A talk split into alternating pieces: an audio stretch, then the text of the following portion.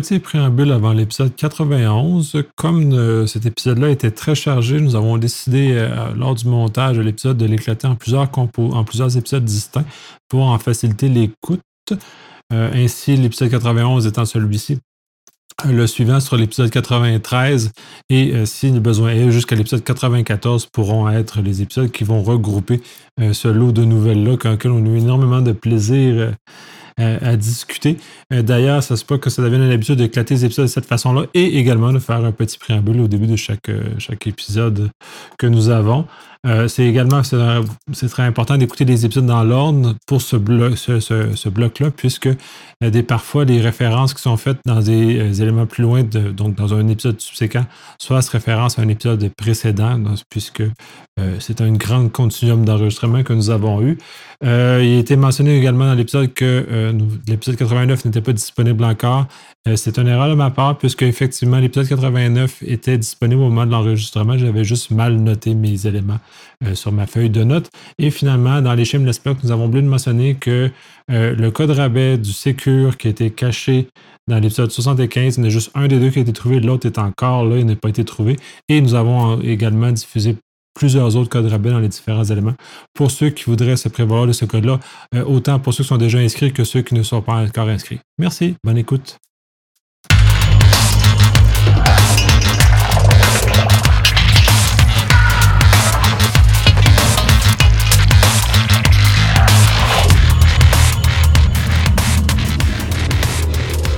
Bienvenue à la French Connection épisode 91 et cette semaine je suis avec Vincent.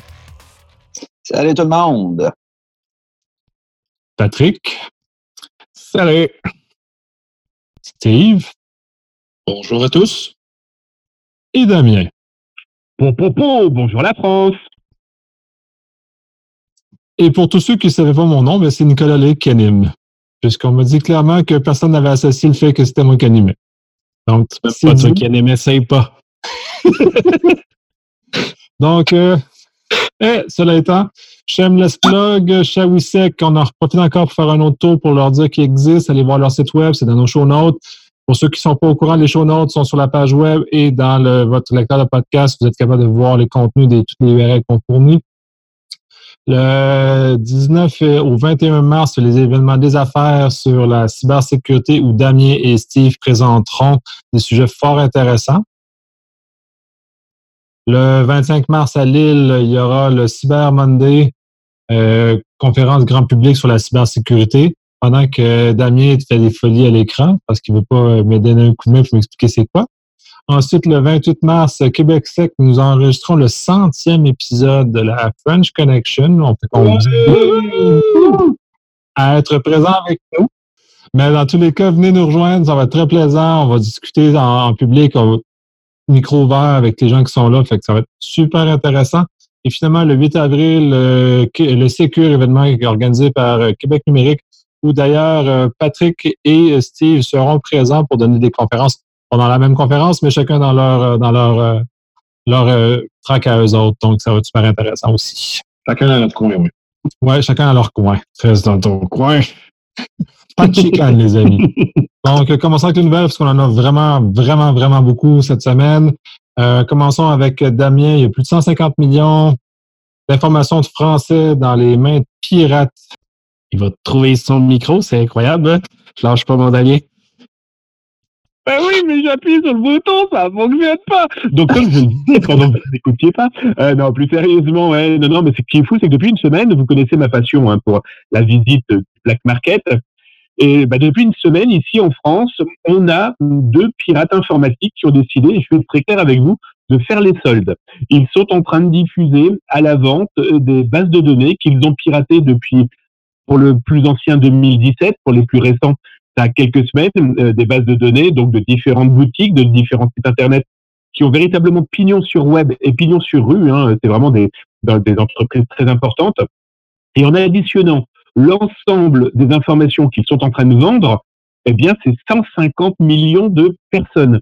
Sachant qu'en France, on a un petit peu plus de 60 millions, ça veut dire que les gars, ces pirates-là, ont peut-être deux informations par Français dans leurs mains. Alors, c'est vendu Alors là, j'ai dans les yeux, par exemple, une base de données euh, de 90 millions de Français. Ils vendent ça 300 euros. C'est strictement rien du tout. Hein. Ça fait, si je me trompe pas, quelque chose comme 400 dollars euh, canadiens. Euh, bref, je connais plus d'une société marketing qui achète beaucoup plus cher une centaine de milliers de mails. Eux vendent de tout, hein, donc les mails, les mots de passe, les numéros de téléphone. C'est devenu un véritable problème et surtout, ce qui est particulièrement fatigant à mon goût, c'est qu'il y a énormément de sociétés qui m'ont contacté et qui ont fait de manière totalement transparente en expliquant, ben voilà, il y a eu un problème. Euh, ici en France et en Europe, on a le RGPD, donc ils n'ont pas eu le choix. Mais on a aussi des sociétés qui, après avoir lu ce que j'avais divulgué sur mon blog, ont envoyé, comme si de rien n'était, un petit mail à leurs clients en disant on a détecté une faille, ne vous inquiétez pas, elle est vieille, tout va bien. What the fuck? Non, ça va pas bien. Les gars, il y a votre nom, votre prénom, votre adresse, votre téléphone, votre mail, vos mots de passe, peut-être les messages en interne. Non, ça va pas. Leur identité et leur réputation est définitivement perdue. Elles se retrouvent dans des mains, pardon du terme, de véritables enfoirés qui vont faire de l'escroquerie, vont faire du chantage, vont tenter des pièges peut-être sous votre nom. Donc non, prenez ça au sérieux. Arrêtez de dire on a détecté une faille. Non, t'as rien détecté du tout. Depuis trois ans, des gens sont en train de piller tes clients et t'es pas au courant. Le client, maintenant, est au courant, il fait quoi? Eh ben, Il claque des fesses parce qu'il ne sait pas ce qui va lui devenir.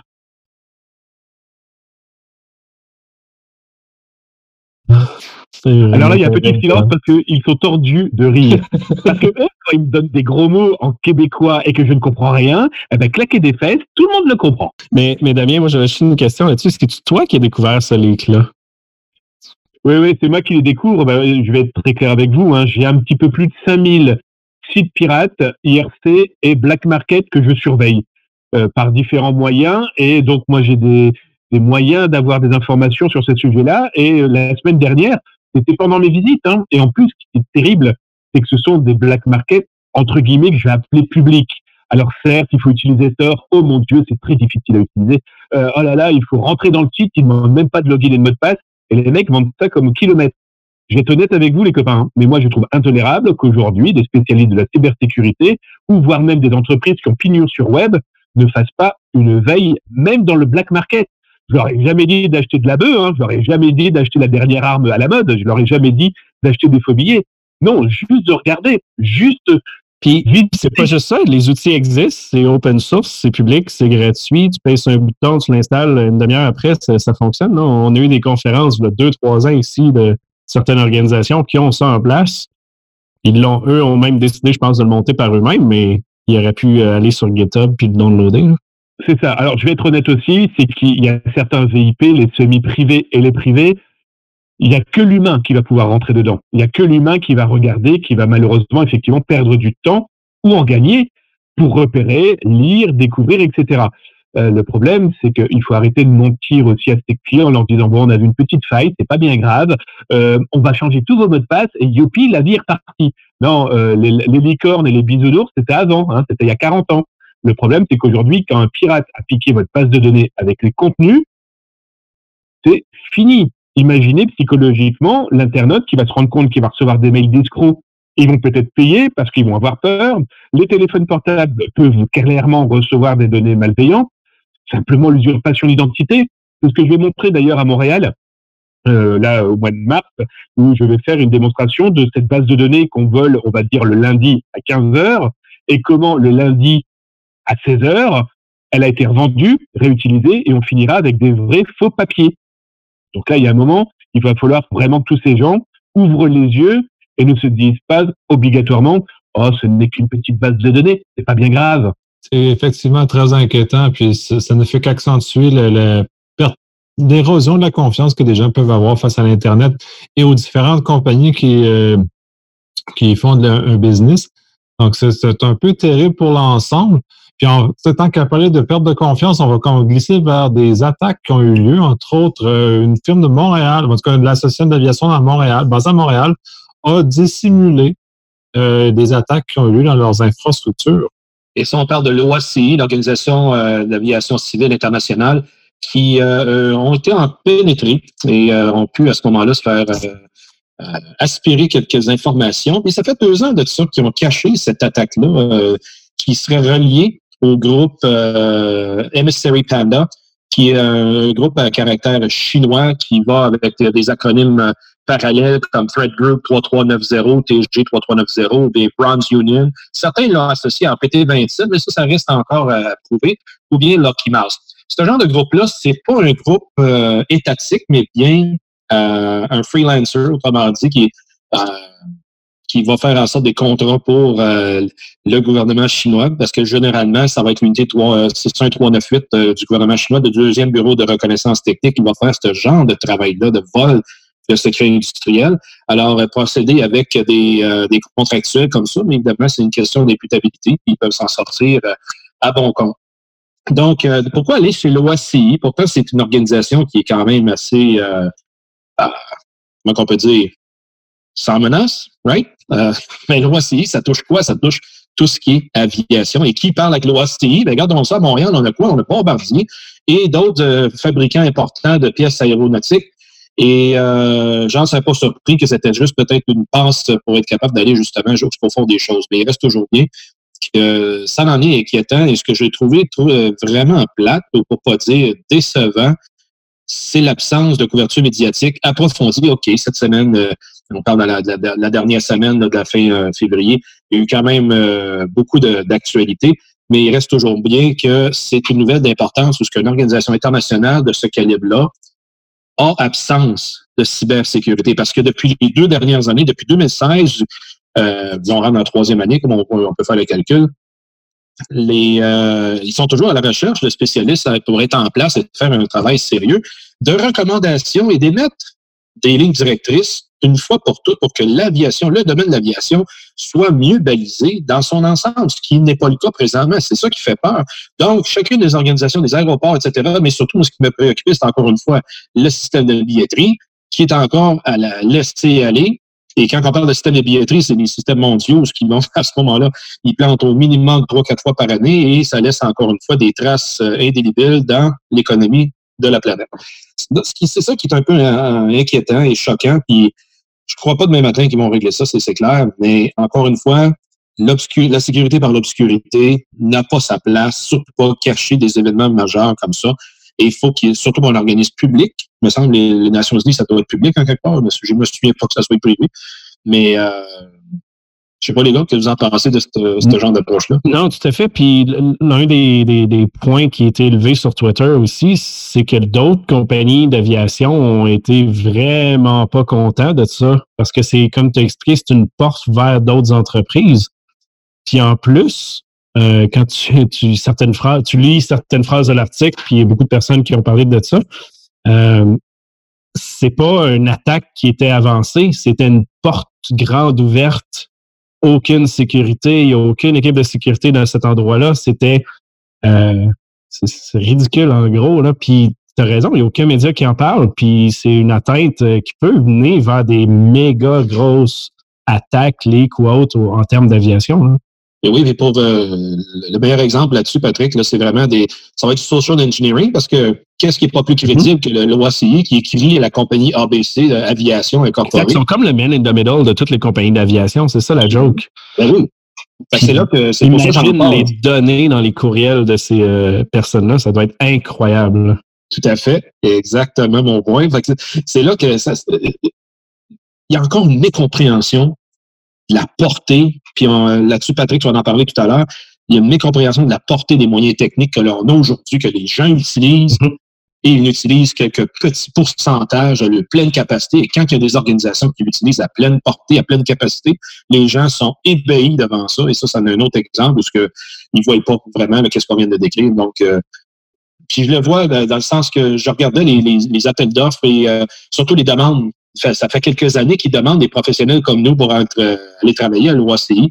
Évidemment, ils demandent des gens avec des maîtrises, des doctorats, puis des, des toutes sortes de documentation euh, scolastique, excusez le terme, mais je ne veux pas diminuer en quoi que ce soit les, les, euh, les, diplômes, mais il reste toujours bien qu'ils demandent des connaissances académiques impossibles donc, ça réduit la quantité de personnes potentiellement. Sûrement pour des rôles qui n'en ont même pas de besoin. Exactement mon point. Il y a beaucoup d'entreprises comme ça. Ça, c'est un problème majeur dans, l'industrie. Mais... Oui, oui as un très bon parallèle. Et euh, j'ai vu une, euh, une demande d'emploi récemment. Euh, je ne me souviens pas si c'était au gouvernement ou une entreprise privée qui demandait justement un doctorat pour en faire de la cybersécurité. Et j'en connais très peu j'en connais juste une personne, en fait, qui est en train de finir son doctorat en cybersécurité. Mais le restant du marché, il n'y en a pas. Et ça, ça, ça donne quoi si la personne n'a pas l'expérience du terrain avec un doctorat, à être capable de faire de l'application de la cybersécurité? Je m'excuse, mais il manque quelque chose à l'état. Non, exact. Un doctorat, tu es supposé de faire de la recherche, tu n'es pas supposé d'appliquer ça en, en technique en bas de l'entreprise. là. C'est deux mondes totalement différents. Les deux sont bons, là, mais ça ne Oui. pas. Là. Tout à fait. Moi, il y a un autre élément qui, qui me perturbe, c'est qu'on n'arrête pas de montrer euh, des dangereux pirates, voire euh, des, des soldats à la solde d'un pays. Bon, désolé pour nos auditeurs, hein, je trouverai le moyen de vous diffuser. On le diffusera peut-être d'ailleurs sur Twitter, euh, cette image. Euh, là, je montre à, nos camarades euh, un black market euh, au moment où on se parle, qui est en train de dire, ben voilà, euh, voilà, je vous refile des sites internet, allez-y, tapez dedans, les failles sont là. Autant dire qu'on n'a pas besoin d'être une cyberarmée finnoise de la Corée du Nord ou de la Russie pour commencer à foutre le bordel, pardon du terme, hein, mais euh, il y a aujourd'hui, dans des black markets, des gars qui offrent des échantillons de sites internet. Ils peuvent être des ministères, ils peuvent être des aéroports ou ils peuvent être un simple petit euh, blog. Et là, par exemple, le, le gars a décidé de fournir, dans la joie et la bonne humeur, une vingtaine, une vingtaine de sites basés à Taïwan. Imaginez si un gars se dit, tiens, je vais me faire passer pour la Chine, pour des dangereux pirates chinois, et je vais attaquer Taïwan. Voilà. Le problème, c'est que derrière, on est incapable de savoir qui fait quoi, et que, pardon, hein, mais j'ai aussi beaucoup de collègues qui n'y connaissent pas grand-chose et qui reprennent très facilement les communiqués de presse envoyés par des sociétés de cybersécurité et qui ont très vite fait de montrer euh, des ennemis qui aujourd'hui sont très compliqués véritablement à savoir s'ils sont existants. Ouais, puis moi, l'aspect qui me trouve le plus dans, cette, dans la nouvelle pour euh, l'Organisation de l'aviation, c'est que le, tout le cover-up qui a été fait me dérange davantage que la Ouais, fuite C'est elle-même. oui, hein, ouais, j'avoue. Ça amplifie le tout, en fait, bizarrement. C'est grave parce que puis, selon les articles qui ont été diffusés, là, on- j'ai aucune information privilégiée. Euh, ce- cela me dérange plus. C'est plus la mauvaise gestion de l'entreprise ou que de l'organisation que euh, même que les- la capacité de, ré- de résoudre le problème. Les rapports qu'ils ont reçus leur disaient clairement quoi faire. Ils l'ont pas fait, puis ils ont décidé de réintégrer les gens qui sont eux-mêmes à la source du problème. Mais Nicolas, je vois qu'on est les cinq ici, puis je vais, je vais te le laisser juste après. On est les cinq ici que chacun dans nos sphères de travail, on en rencontre sur une base régulière, pour pas dire hebdomadaire, euh, des situations comme, comme ça, où ce que l'incompétence, elle est toujours padée. Et euh, ils vont mettre la faute sur 56 affaires, sauf comme tu dis, mettre le doigt sur le bobo, puis le- régler le bobo, euh, autrement dit, trouver le symptôme, puis régler le symptôme. Vince? Ah, c'est juste pour ajouter sur euh, ce que, ce que Nicolas vient de dire, l'amplitude que ça a pris avec le, le- le. Euh, spécialiste en sécurité, je pense que c'est euh, James Wan, à ne pas confondre, ben, celui, je pense, qui a fait rapide et dangereux 1, 2, 3, 4, 5 X, mais bon. Euh, les, les, les, les, pour ceux qui ont lu l'article, Nicolas, il y a eu comme des scénarios pendant des mois et des mois où il savait l'info, il diffusait, il noyait, il disparaissait en vacances, il disparaissait en maladie, il revenait, etc., etc. Au final, je sais pas si, le dernier article que j'ai lu cette semaine, ben, il est toujours à l'emploi de l'OACI. Pourquoi? On n'a pas de, j'ai pas, j'ai pas Ouais. lu d'éléments supplémentaires qui dit que, ah, au final, euh, le- problème était là, Monsieur Wan a raison, etc. Je comprends que c'est une sommité. Avez-vous vu les, les certifications que ce gars-là a? Ça tient sur une, ça tient sur une page au complet, c'est épouvantable. Mais t'as raison, Nicolas. Il y a eu, euh, il y a eu c'est pas du violon qu'on a joué là, autour de cette histoire-là, c'est de la harpe. 83 cordes. Puis, ce que tu dis est bon. En plus, c'est pas juste une histoire de cover-up, c'est sur des mois. C'est incroyable. Tu sais, s'il arrive quelque chose la semaine passée, puis là, oh, on, l'arrange cette semaine. OK, c'est mauvais, mais ça fait six mois que c'est comme ça. euh, Il y a de la mauvaise euh, intention là-dedans. là. Oui, Steve? Non, je qualifiais tout simplement l'overall, euh, l'action, la nouvelle comme étant un fail côté gestion, côté sécurité. Puis l'OACI, désolé, il va y avoir d'autres hacks. C'est la seule conclusion Ah, que je parce qu'ils n'ont rien fait encore. Là. Voilà. Évidemment. Bon. C'est très malheureux, mais on va À continuer. la, à la prochaine, ouais, c'est ça. À la prochaine justement, on continue dans les différentes attaques. Là, dans ce cas-ci, c'est une ministère de l'Éducation qui a été euh, piratée. Ouais, mais ça aussi, euh, on tombe un peu dans un concept de peu d'informations parce que l'article qui est sorti a à peu près 10 lignes. Euh, ça dit que deux suspects ont été arrêtés pour avoir piraté le ministère de l'Éducation pour obtenir des informations sur à peu près 200 professeurs. Et ils ont de l'information sur plus, mais ils ont utilisé l'info sur 200 personnes, des professeurs, pour faire des vols d'identité euh, et ensuite, genre, créer des, des, fausses hypothèques, des cartes de crédit, etc. pour faire des vols. Mais il n'y a rien d'autre. Ça a passé inaperçu. C'est pas dans les nouvelles vraiment beaucoup. Euh, j'ai trouvé l'article via des, euh, des alertes que j'ai, mais je ne l'ai pas vu manuellement dans les feeds normales. Euh, donc, c'est en train de passer inaperçu, puis ce serait le fun d'avoir plus de détails. Malheureusement, on n'en a pas, oui, Steve? Ça va encore une fois dans la direction du ministère de l'Éducation, parce depuis les 24, 36 derniers mois, on a vu beaucoup, beaucoup d'incidents de sécurité dans les écoles, les organisations, les commissions scolaires, à l'effet que euh, les, les, professeurs, les étudiants, pas accès au système informatique, sont pas capables de réaliser le, début d'année, les systèmes administratifs aussi, tout ça par des ransomware, mais aussi après ça par des brèches sur la mauvaise entretien, puis que les écoles, ça se veut toujours être un lieu ouvert pour euh, le, passage, l'échange d'informations. Je suis toujours pour ça. Sauf que euh, il y a un minimum qui est à couvrir. Et oui, euh, là-dessus, encore une fois, bon, il y a eu un changement de gouvernement aussi récemment. Euh, mais il reste toujours bien qu'il y a certaines entités qui sont dans le ministère qui n'ont pas fait le due diligence, comme on dit en anglais, c'est-à-dire d'appliquer le, les règles raisonnables pour être capable de protéger le tout et de se prémunir contre des futurs incidents similaires. Et euh, je trouve ça encore une fois dommage. J'y vois encore du laxisme, mais en même temps, si la SQ ont fait à ce moment-là un bon coup, ben, Christy, il faut le dire, euh, oui, oui, tout, à fait. Mais c'est ça, il y, a quand même, ça a comme passé inaperçu en plus qu'ils ont réussi à, prendre les criminels. Euh, on n'entend pas parler le bon coup, mais on n'entend pas parler le, mauvais. Puis qu'est-ce qui s'est passé officiellement dans les deux sens? Ben, j'ai l'impression qu'ils ne pas trop peur au monde.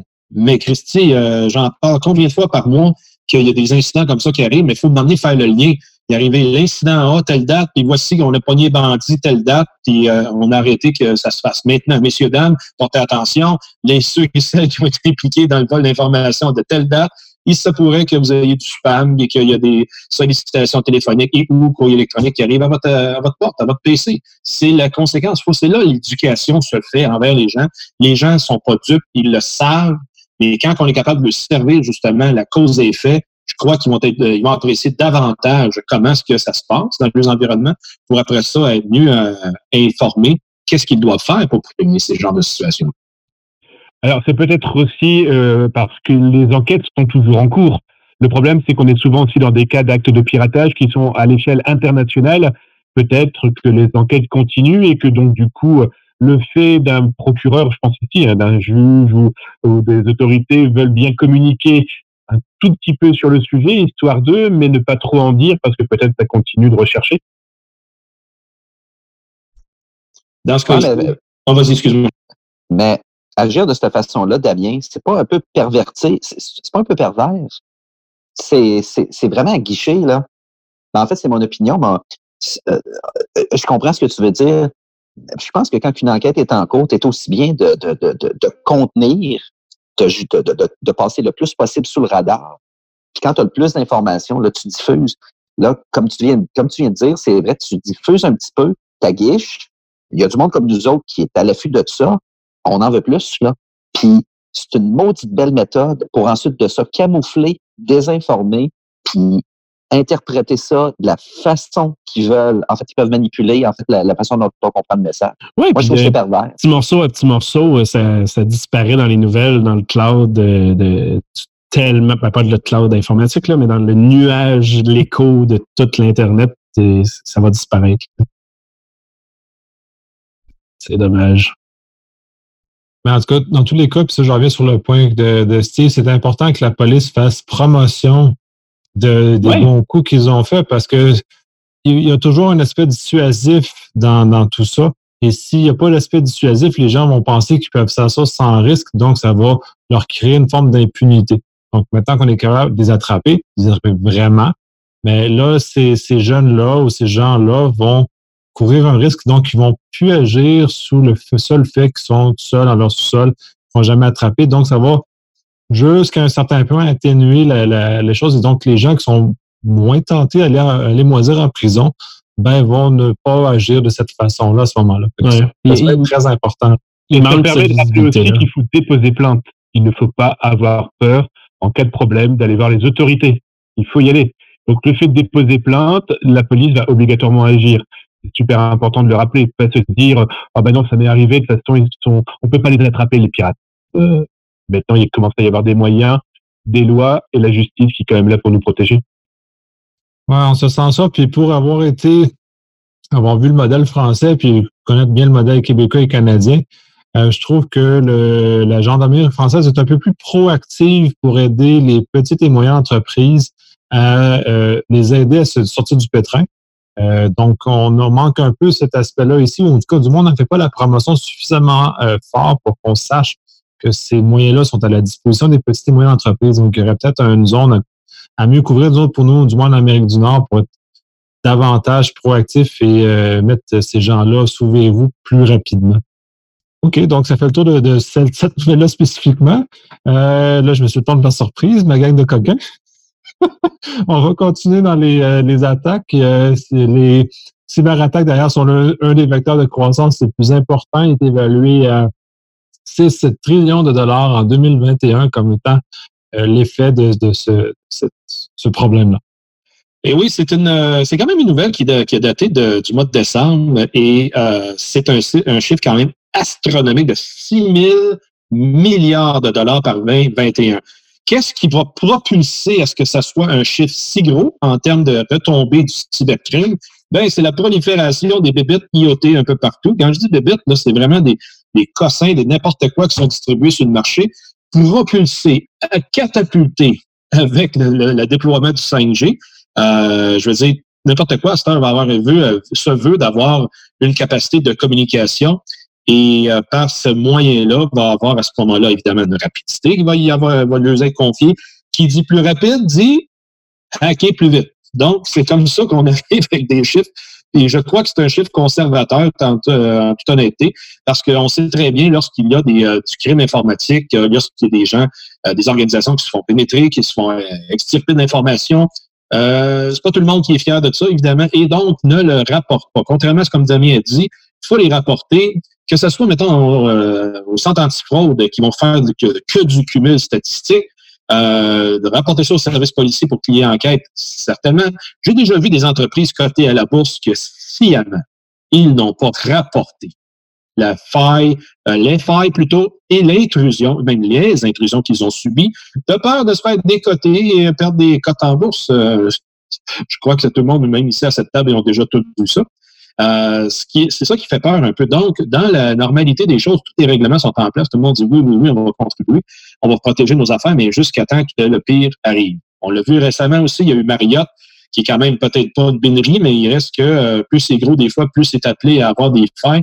Et euh, d'autres situations où il y a des serveurs qui sont simplement laissés dans un coin. Et je pense, je pense à la, banque, la deuxième banque d'Inde, serveur avec les clients, euh, la liste des clients de 500 millions de clients, pas juste pas moins, et qui a été laissé dans un coin, pas de mot de passe, rien de ça. Il y en a un autre aussi à savoir récemment qui a juste fait le lien avec une autre nouvelle qu'on voulait, que je voulais jaser aujourd'hui. Euh, même chose, un serveur qui a été laissé dans un coin où il n'y a pas de euh, pas de mot de passe et tout le monde dit Ah ben c'est normal, on l'a laissé là. C'était la liste des, des, des, clients à risque, 2,4 millions de clients à risque à, à Dow Jones c'est quand même pas rien. Je veux dire, euh, si on est capable de se mettre la main sur des informations quand même intéressantes comme ça, je dire, c'est quoi? Donc, quand on arrive encore une fois à qualifier, à quantifier le, crime économique euh, par informatique, je dire, c'est là que 6 000 milliards, donc 6 trillions, ça commence à être un gros chiffre, mais en même temps, la technologie est partout. Et c'est comme ça que je crois que on risque de, courir à nos fins si euh, les gens, les organisations et surtout les gouvernements ne mettre pas les efforts en place pour être capable de pallier euh, au manque et de légiférer davantage. Parce qu'il y a une des affaires que je, je vais peut-être me répéter encore une fois, mais si on est capable de certifier a des lumières de Noël, il faut qu'il y ait une certification d'une organisation neutre pour dire que les lumières prendront pas feu. Ben, pourquoi on n'est pas capable de faire ça avec du code informatique et dire que la sécurité n'est pas appliquée à ce code informatique? Alors, on, on le voit en aviation principalement, ce genre de certification-là où c'est exigeant. Le revers à ça, et tout le monde, les détracteurs vont dire que c'est excessivement dispendieux parce que les cycles de tests sont très longs. Donc euh, là, l'équilibre, comment doit-il être placé? Parce qu'on veut un côté pas enlever l'innovation, mais de l'autre côté, on veut quand même préserver la sécurité des gens. on est peut-être rendu là dans le monde des TI, avec peut-être on atteint la maturité suffisante pour commencer à avoir une, une réglementation claire, précise et complète, au même titre que la chose en construction, l'aviation, plusieurs autres secteurs qui sont maintenant matures, qui ont été matures bien avant. Et oui. Euh, tu as mentionné construction, je veux dire, euh, j'en, on en a parlé il y a quelques podcasts. Euh, hacker une, une, grue sur un chantier de construction, une grue qui déplace des centaines de tonnes de matériel par jour, euh, qu'on soit capable de prendre un RF à distance, capable de hacker radio, puis le code n'est pas vérifié pour qu'il n'y ait pas de, de, de, de, pas de protection. Ça, ça est pour moi l'éveil euh, pour dire que minute, là, là, il y a des vies qui en dépendent, puis c'est quoi, là? Ça va prendre encore une fois des dizaines de morts avant qu'il y ait quelqu'un qui réagisse? Ça va être un coroner qui va recommander ça? Voyons non. Cet élément-là est très fascinant, mais en tout cas, on le retrouve dans, dans le médical aussi. C'est-à-dire que euh, le milieu de la construction, le milieu médical est très, très réglementé. Par contre, l'usage de, de, fonctions informatiques dans cet environnement ne l'est pas. Et ça crée une espèce de zone qui est tout à fait fascinante. Oui, ça roule sur du XP encore. C'est des boîtes noires qui sont vieilles. C'est louche. Mais tu sais jusqu'où que tu veux mettre la certification en même temps? Tu veux-tu que toutes les boîtes de développement qui font des sites web euh, non sensibles euh, aient une certaine certification? C'est-tu du bancaire, médical, etc.? C'est quand même compliqué à mettre en place. Puis même, je veux dire, au niveau de l'agence standard, loi, etc., c'est compliqué, mais après ça, comment tu fais pour l'appliquer? Parce que de la programmation, c'est pas physique, tu sais, versus la construction, l'aviation, etc. C'est quand même un avion, tu sais, tu la vois, tu y touches du code, euh, puis de penser à tous les scénarios possibles, à toutes les possibilités d'utilisation que ton utilisateur va faire que tu n'as peut-être même pas pensé. Même si tu as une certification, c'est sûr que tu vas manquer quelque chose quelque part. Là. Ah, ben c'est sûr qu'en construction, on est, c'est clair que euh, la loi, les lois de la physique sont permanentes, elles ne changent jamais, contrairement du code. les lois changent parce que les règles changent parce que un hacker peut faire changer la gravité dans, dans un concept de logiciel, donc ça vient quand même tout foquer la patente. Dans ce contexte-là, effectivement, on se retrouve avec des adversaires beaucoup plus coriaces que le simple loi de la physique. Euh, c'est en ce sens-là où on devait l'aborder plus sur du warfare, c'est comment les militaires abordent du défensif euh, offensif ou en termes de euh, santé publique, comment les règles de santé publique sont appliquées pour justement la vaccination, les différentes règles qui permettent euh, de façon normalisée puis pour tout le monde sans avoir rentré dans le détail. Il y a comme une zone mm-hmm. intéressante à explorer là-dedans. Et le Japon l'a un peu, en tout cas, le dit qu'elle allait le faire un peu avec le YOT, euh, où ils décidaient qu'elle allait hacker leur propre chose dans leur territoire et donc d'appliquer les règles de, de, santé publique finalement, parce que dans son territoire, considère les objets connectés comme étant une menace, donc vont le, régler comme un virus pourrait régler un problème. un virus réel dans la vraie vie. Oui, oui, ce sont d'un virus qui est de eux qui l'attaquent, les IoT. Ils s'auto-vaccinent. Yes. Non, c'est une bonne approche. Ça reste à voir comment elle va prendre forme officiellement. Ouais, c'est très difficile, mais de toute façon, on en parle. Mais ultimement, je pense que le modèle de la santé publique est probablement le plus intéressant que j'ai entendu jusqu'à présent. Mais d'une application très, très difficile à faire. Puis c'est peut-être une question de responsabiliser les gens. Si tu es responsable davantage, un peu ce que le RGPD amène, si tu appliques ta responsabilité, tu vas faire plus attention quand ta responsabilité n'est pas impliquée, tu fais un peu moins attention aux objets. Oui, puis il faut que le concept de l'imputabilité arrive aussi dans tout ce concept-là. Si tu mets le standard puis personne ne te tape ses mains, il ne se passera rien. Effectivement. On va glisser à la prochaine nouvelle qui est au niveau des euh, médias sociaux va générer 3,25 milliards de dollars, j'allais dire millions parce que c'est en anglais, milliards de dollars pour chaque année.